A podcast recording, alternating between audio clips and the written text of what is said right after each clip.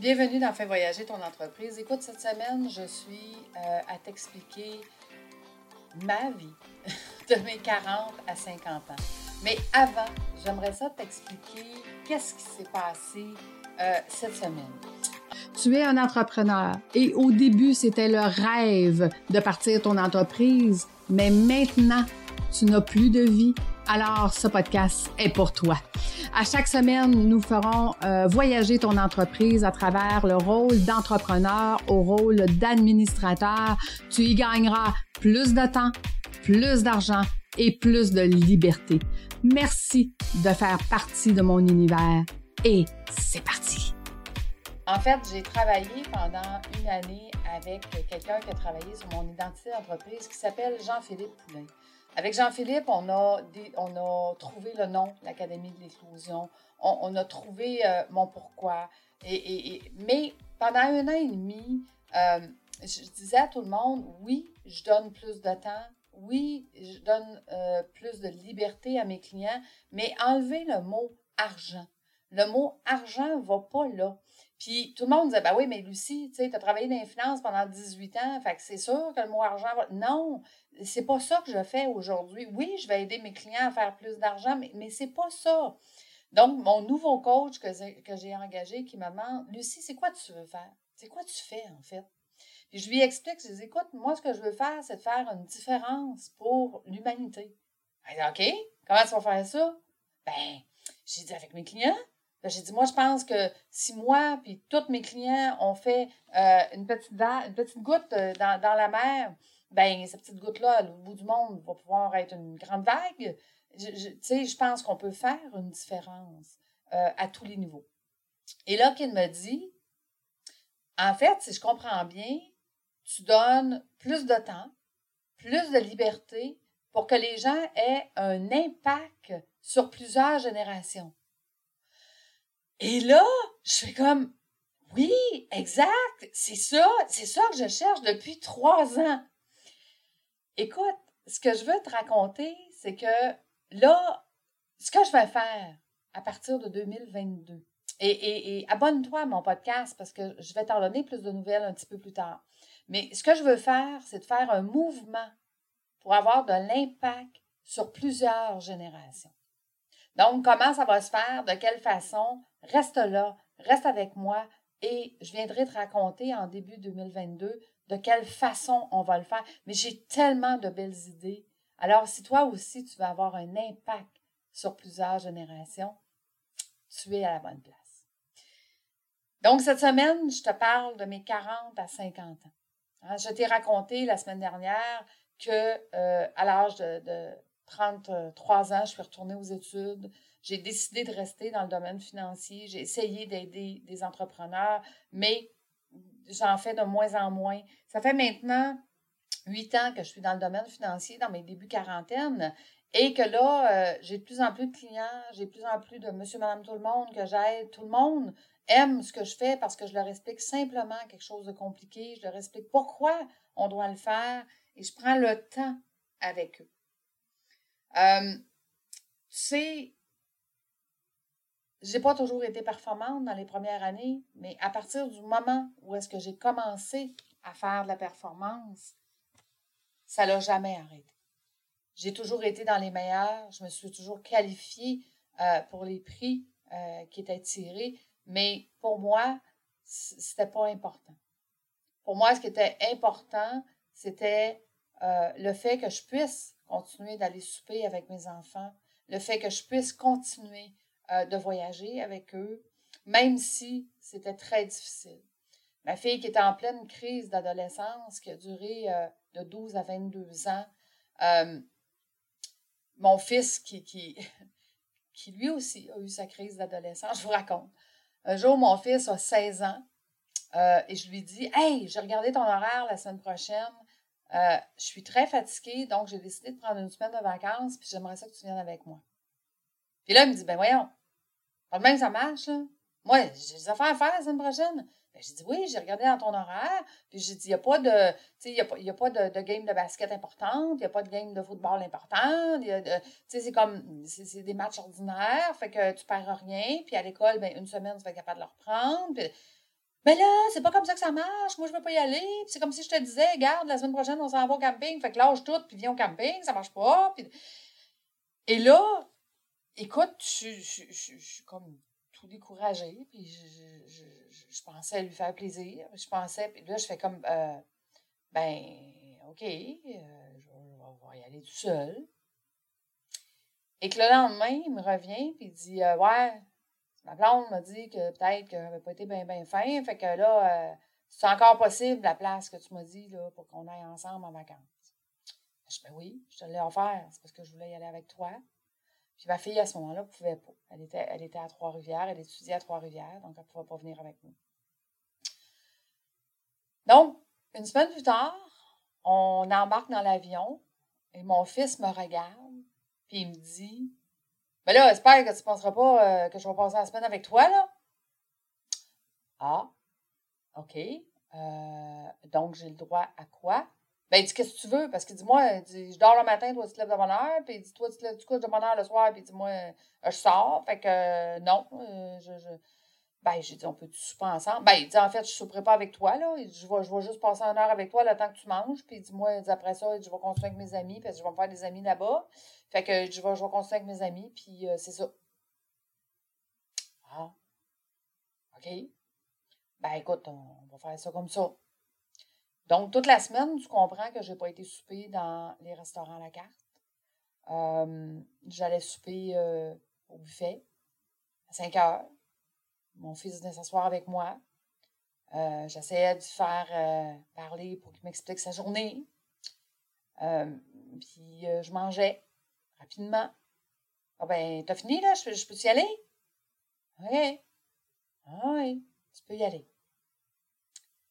Je n'ai pas vu mon fils de la semaine, à part ces petites heures-là que j'avais pour le souper. Et on est sur le départ. Fait là, on est tous euh, à attendre l'autobus qui arrive pour nous emmener à l'aéroport. Puis il y a une madame qui dit Ah, c'est vous la mère à Mathieu. Écoutez, il est tellement fin, votre fils s'est occupé de mes filles toute la semaine. J'étais vraiment pas inquiète. Je savais que c'était un bon garçon. Puis En tout cas, vous êtes vraiment chanceuse. Vous avez un bon fils. Et je le regarde, puis je lui dis Ah, vous, vous l'avez vu, mon fils, cette semaine, pas moi. Et quand on est revenu dans l'avion, j'ai regardé mon fils, puis je lui ai dit, c'était les dernières vacances que tu passes avec ta mère. À partir de maintenant, c'est terminé. Mon fils est revenu en vacances avec moi à l'âge de 18 ans pour un voyage de quatre jours avec mon amoureux que j'ai maintenant à New York. On est pas retourner en vacances ensemble dans le sud. C'était la fin parce que ça me donnait plus rien. Parce que la proximité que je voulais avec mes enfants, je ne l'avais plus.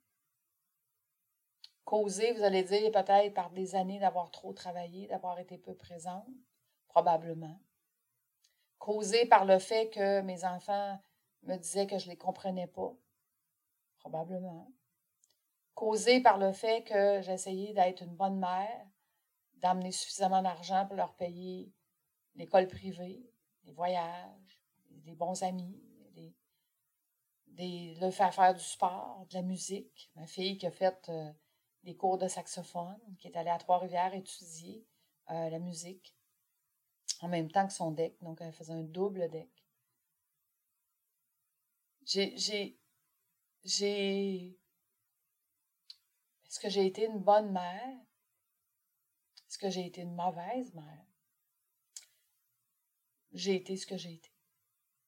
J'ai été avec les moyens que j'avais, avec les, les, les contraintes que j'avais, avec la vie de fou que j'avais qui était que de travailler. Ça, ça s'est calmé euh, avec les années. Aujourd'hui, j'ai une belle relation avec mes enfants. Elle n'est pas parfaite encore. J'ai une belle relation avec mes enfants et je les adore, puis ils le savent. J'ai fait ce que j'ai pu avec ce que j'avais. 40 à 50 ans, euh, pas grand-chose à dire autre que j'ai travaillé. J'ai encore travaillé. Et j'ai encore travaillé. Ce qui fait qu'un jour, je me suis regardée dans le miroir, puis quelqu'un m'avait posé la question Lucie, qu'est-ce que t'aimes, toi? Et que j'étais incapable de répondre. Je me suis regardée dans le miroir, puis j'ai dit C'est quoi tes passions? À part travailler. Incapable de répondre. Tu sais, euh, quand euh, à, l'entreprise où est-ce que j'étais, quand tu étais conseiller, tu voulais devenir directeur de division. Donc, avoir des conseillers avec toi euh, que tu allais former et qui allaient performer comme toi. Donc, j'ai décidé pendant quelques années de devenir directrice de division. J'ai eu jusqu'à 10 conseillers qui ont été avec moi, qui sont, qui sont classés parmi les plus performants. Par contre, euh, à cette époque-là, j'avais deux adjoints. Un adjoint qui s'occupait du recrutement, un adjoint qui euh, travaillait euh, pour mes clients, travaillait ce que j'avais besoin de faire faire pour mes clients. Et, et après deux ans, je me rends compte que pour 25% de ma paye, je passe 50% de mon temps avec mon équipe. Donc, je demande à mon conseiller, pas à mon conseiller, mais à mon, à mon à mon adjoint qui s'occupait du recrutement, euh, on va arrêter pendant six mois. Je vais recommencer à m'occuper de la clientèle, à, faire de l'expansion et tout ça pour retrouver un équilibre euh, financier. Et ensuite, on recommencera à recruter euh, après six mois. Le directeur régional que j'avais à l'époque était en beau fusil après moi. Parce que eux, il restait en place si, euh, si il, pouvait continuer de recruter. C'était ça le job, le recrutement. Fait quand il trouvait une poule aux œufs d'or comme moi qui était en train de recruter euh, 5, 6, 7 conseillers par année, c'était extraordinaire pour lui, là, parce qu'il remplissait les, les, les quotas qu'il avait à remplir. Et euh, si tu étais un directeur de division qui n'était pas capable de recruter, ben, tu étais sur un siège éjectable et euh, next suivant. Puis c'était avec le siège éjectable qui disait euh, à la haute direction ben c'est pas de ma faute, c'est le directeur que j'ai engagé qui n'ont pas fait la job. Donc, quand j'ai décidé d'arrêter de recruter, écoute, il me fait rentrer dans le bureau, puis il me ramasse.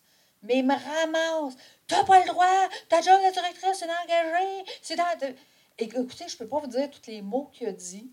Euh, parce que je, là, à un moment donné, il dit T'as pas le droit de dire à ton adjoint d'arrêter de recruter. là, je le regarde, je fais comme Ben, écoute, si tu veux l'engager, mon adjoint, pour qu'il recrute pour tout le monde, il n'y a pas de problème. Paye-le. Ben là, mais c'est pas comme ça. Tu as accepté la job de directrice, fait que c'est ta job de faire ça. Puis de... Ben, j'ai dit Écoute, Je pense 25% de ma paye pour 50% de mon temps, fait que ça marche pas. Donc, je vais remonter ma paye, puis après ça, je vais trouver un équilibre. Puis je te le dis, là, je n'engagerai plus euh, cinq conseillers par année parce que c'est beaucoup trop de temps. M'en engager peut-être deux, puis euh, je vais bien les fermer, puis je vais bien les accompagner. Parce que, vous vous souvenez, dans le podcast précédent, je vous disais que moi, j'en avais pas eu d'aide. Et c'est pas le genre de directrice que je voulais être. Je voulais leur donner de l'aide pour qu'ils réussissent bien. Donc, six mois plus tard, je demande à mon adjoint de recommencer le recrutement et pour plein de raisons, ça n'a pas fonctionné. Donc, cette année-là, je n'ai pas recruté personne, même si j'avais des gens qui étaient dans le pipeline. Euh, je n'ai pas réussi à engager personne euh, parce que la conjoncture économique, euh, ça ne donnait pas. L'endroit où j'étais avait changé leur façon de rémunérer, puis ça ne convenait pas. Donc, il y avait plein de choses qui avaient changé qui faisaient que c'était beaucoup plus difficile maintenant de recruter. Et, ben, le siège éjectable est arrivé, puis il m'a fait perdre, euh, fait perdre mon poste de directrice de division. En disant à tout le monde que euh, je ne remplissais pas la tâche, puis je faisais pas la job. Il a envoyé un beau courriel à tout le monde. C'est comme ça que je l'ai appris en passant. Et là, l'enfer a commencé. L'enfer a commencé parce que là, il a décidé qu'il voulait, il voulait me faire perdre ma job de conseillère. Il est allé jusqu'au point où est-ce qu'il faisait retenir mes payes. Il faisait retenir mes commissions. Fait que, puis tellement longtemps que je savais même plus si j'étais capable de payer ma maison. Donc, je vivais un, stress énorme. Euh, je vivais euh, aussi, euh, les gens me regardaient, puis hein, tu es pointé du doigt, tu es tout seul dans ton coin, tu es isolé. tu sais, personne ne veut, veut, prendre pour toi. Hein. Tout le monde va prendre pour le boss, évidemment.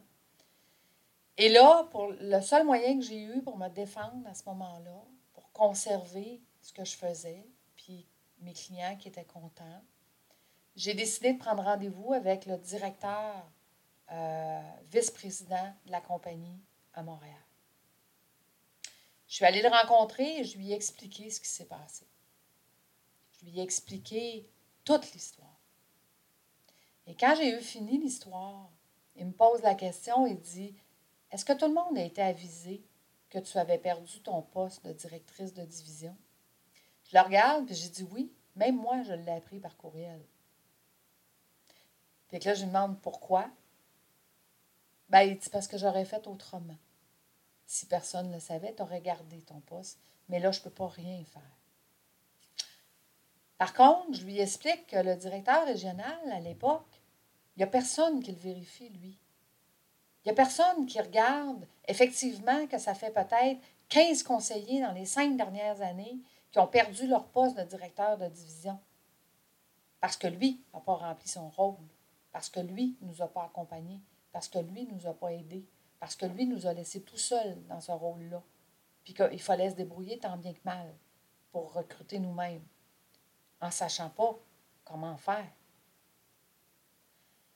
Et le directeur, euh, le vice-président de la compagnie, s'est organisé premièrement pour que j'aie ma paye euh, deux jours plus tard, puis que ma paye n'a plus jamais été arrêtée par la suite, et que finalement, dans l'année qui a suivi, les choses ont changé.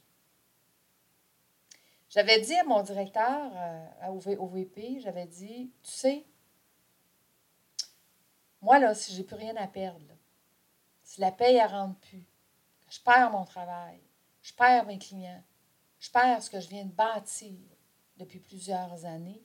Si j'ai plus rien à perdre, je vais écrire un livre. Puis dans mon livre, je vais expliquer comment vous fonctionnez. Puis vous n'aimerez pas ça. Vous vraiment pas ça. Je l'ai regardé puis j'ai dit, je te souhaite que j'écrive mon livre à l'âge de 85 ans. Et que tu sois plus là quand je vais le faire. Parce que ce métier-là de finance, qui est tellement inhumain, inhumain, le conseiller qui ne peut rien dire à son client, inhumain du conseiller qui n'est pas aidé, inhumain du conseiller qui est directeur de division mais qui est laissé tout seul, et plein d'autres choses qu'un jour j'écrirai. Ce n'est pas le moment maintenant, en ce moment. Mais je lui ai dit, si tu règles pas la situation, c'est tout ce qui me reste, d'écrire ce livre. Et il a tenu parole, il a réglé la situation, mais je me suis retrouvée seule dans mon coin, pointée du doigt, hein, jugée, pas le droit de parler à personne, parce que personne ne voulait prendre ma défense, évidemment. Donc, à cette époque-là, je me suis dit, si je pouvais changer de bureau, je le ferais. Et quelques années plus tard, je reçois un courriel qui m'avise qu'il y a un bureau sur la rive nord qui va ouvrir. Oh! Écoute, ça n'a pas pris deux minutes. Le courriel était parti, puis moi, j'applique. Moi, je vais aller dans le nouveau bureau. Moi, je veux changer de place. Il était accepté. Mais quelle surprise! Sais, mon directeur de division, là, ben, c'était lui le nouveau directeur régional du nouveau bureau. Tu celui qui ne croyait pas en moi, là. Celui qui voulait me mettre dehors. C'était lui, le nouveau directeur du bureau. Et là, je dis, OK, je vais prendre rendez-vous avec, puis je ne veux plus vivre ce que je suis en train de vivre là, puis on, va, on va enterrer les haches de gars. Fait que j'envoie un courriel. Puis je dis, écoute, t'es mon nouveau directeur, j'aimerais ça fixer rendez-vous avec toi. Ah ouais, pourquoi? Oh, OK. Ben, parce que j'aimerais ça qu'on commence sur des bonnes bases. Fait qu'il finit par accepter euh, le rendez-vous. Ça fait pas deux secondes que je suis rentrée dans le bureau. Je m'assois, qui me dit Bon, moi, là, il y a 93% des gens qui m'aiment dans le nouveau bureau. Il y en a 7% qui ne m'aiment pas. Puis tu fais partie de ceux qui ne m'aiment pas. Fait puis je m'en fous. Ah! OK, euh, j'ai changé de bureau, mais ça n'aura pas changé en rose, je crois, hein, dans ma tête. C'est ça que je me dis. Et là, je le regarde, puis je lui dis Écoute bien. J'ai dit J'ai appris à être autonome à travers les années. Hein. j'ai appris à me débrouiller tout seul.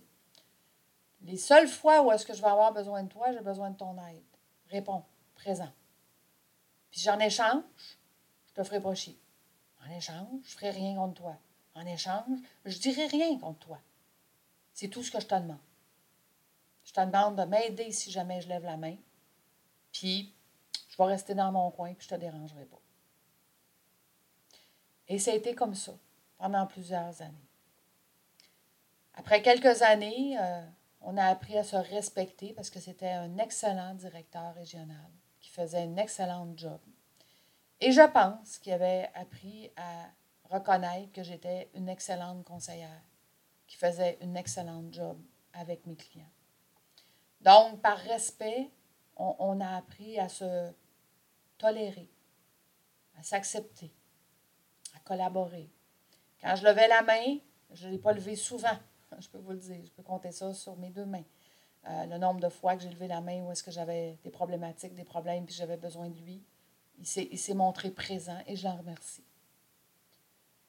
Mais je me retrouvais quand même isolée, dans mon coin, bureau fermé. Et tout le monde disait Ah, Lucie, elle, euh, ouais, c'est ça. Ne connaît pas. Ben non, je n'avais pas le droit. Parce que c'était une entente qu'on avait. Je me mêle pas de ton bureau. Je suis pas là. Je suis pas présente. Fait que demandez-moi, Lucie, tu as une belle job. Tu es dans les 200 meilleurs performants. Es-tu heureuse? La réponse était non. Ah oui, je faisais de l'argent. Ah oui, j'étais heureuse avec mes clients, ça c'est vrai.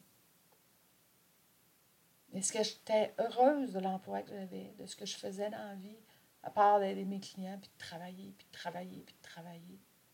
La réponse est non. Et c'est pour ça que je vous dis qu'un jour, je me suis regardée dans le miroir, puis je me suis dit, qu'est-ce que t'aimes? Qu'est-ce que t'aimes faire? T'es qui, toi?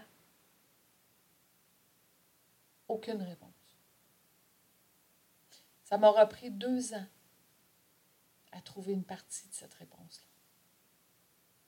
Et heureusement, dans mes 40 à 50 ans, j'ai rencontré l'amoureux que j'ai maintenant dans ma vie. Ah, ça n'a pas été facile. Moi, je suis un lion et lui, c'est un scorpion. Ça n'a pas été facile d'apprendre à se comprendre. Mais vous savez quoi? on a beaucoup, beaucoup de communication.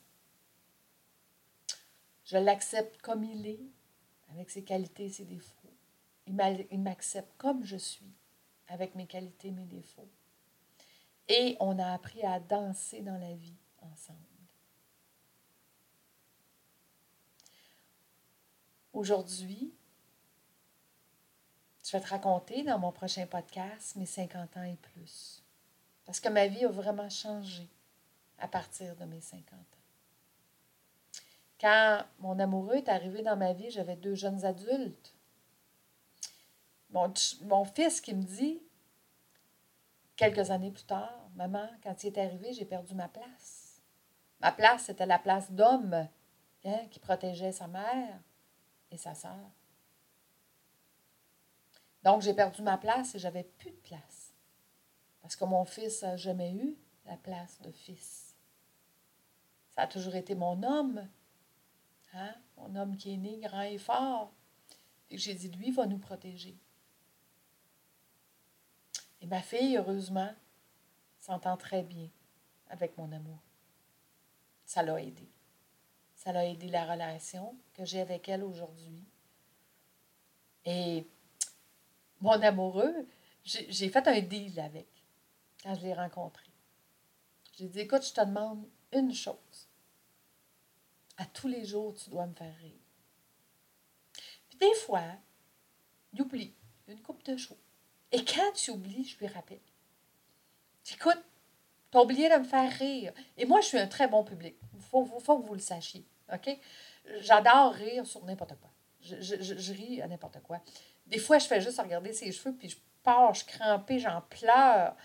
Euh, puis, ben, bon, son ego est un petit peu touché, là, parce que je ris un peu de ses cheveux, mais c'est parce qu'il a les cheveux tout croches, ou il est en train de faire des rénaux, puis, puis il a l'air de, de Tintin, ou de... je trouve ça drôle. Ben, donc, j'ai pas besoin de grand-chose pour rire, mais il trouve toujours le moyen de me faire rire. Et ça, ça, c'est le secret de notre couple. Le fait qu'il me fait rire, qu'on s'amuse. Et vous savez, la plus belle chose que ma fille m'a dit, parce que quand je lui ai demandé son amoureux qu'elle a maintenant, ils vivent ensemble, ils sont en condo, ils sont heureux. Je lui ai dit, qu'est-ce que tu aimes de ce jeune homme?